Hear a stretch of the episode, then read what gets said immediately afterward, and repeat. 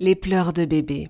Pas facile pour bébé comme pour les parents. Pour en parler, avec nous Katia Sabi, infirmière puricultrice que vous connaissez peut-être d'ailleurs déjà sur Instagram sous le nom de Bulle de puricultrice. Bonjour Katia. Bonjour Eva. Alors la question que tous les parents se posent, mais pourquoi bébé pleure-t-il? Pourquoi bébé pleure-t-il? Eh bien bébé pleure parce que c'est son moyen de communication.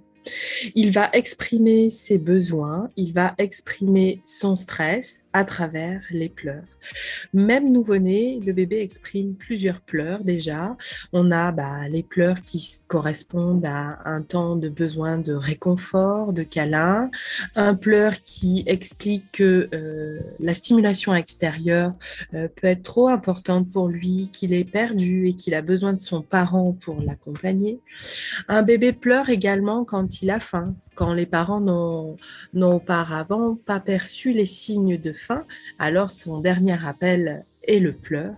Et surtout, il pleure aussi pour évacuer le stress qu'il a cumulé dans sa journée, de manière à diminuer son taux de cortisol et permettre après l'installation de toutes les autres bonnes hormones, comme l'ocytocine, qui est l'hormone de l'amour, et également la mélatonine pour l'endormissement du soir, parce qu'elle ne peut venir que si le taux de cortisol est très bas.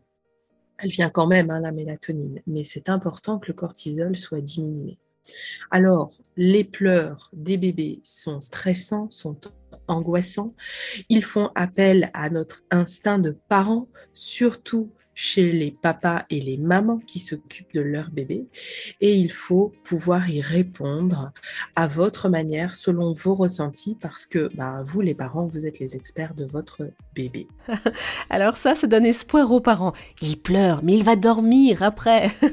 Merci beaucoup Katia Sabi.